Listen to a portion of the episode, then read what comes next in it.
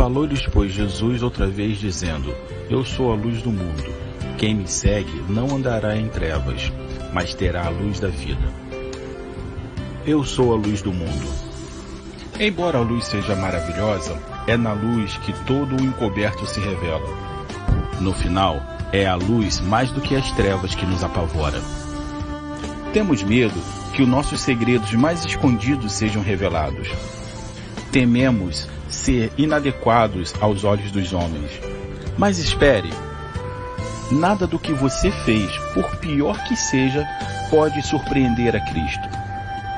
Ele quer te acolher nos seus braços e lançar toda a sua culpa no mar do esquecimento e te dá a oportunidade de caminhar na luz de cabeça erguida. Porque nenhuma acusação há para aqueles que estão em Cristo. Amém. Quer ouvir mais? Siga-nos nas redes sociais e nos nossos canais. Um abraço a todos e até a próxima.